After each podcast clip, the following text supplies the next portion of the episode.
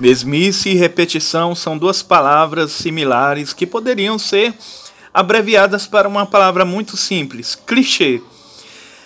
É praticamente impossível para um autor, um escritor, fugir do conceito clichê. Porque mais cedo ou mais tarde, nós autores, nós que somos escritores, vamos nos deparar com esse tipo de coisa. E nós vemos vários elementos na saga O Nome do Mal que são momentos clichês. Um deles, por exemplo, é claro que eu poderia citar vários, mas um deles, por exemplo, é quando a menina se cala.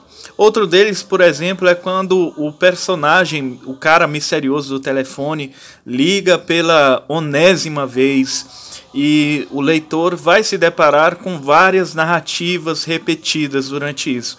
No entanto, como escritor, eu devo dizer que eu tento apresentar de uma forma uma versão diferente para cada repetição para que a mesma coisa não venha cair na banalidade. É como se você tivesse de repetir uma mesma frase em japonês, inglês, russo, em mandarim, em chinês, em português, enfim.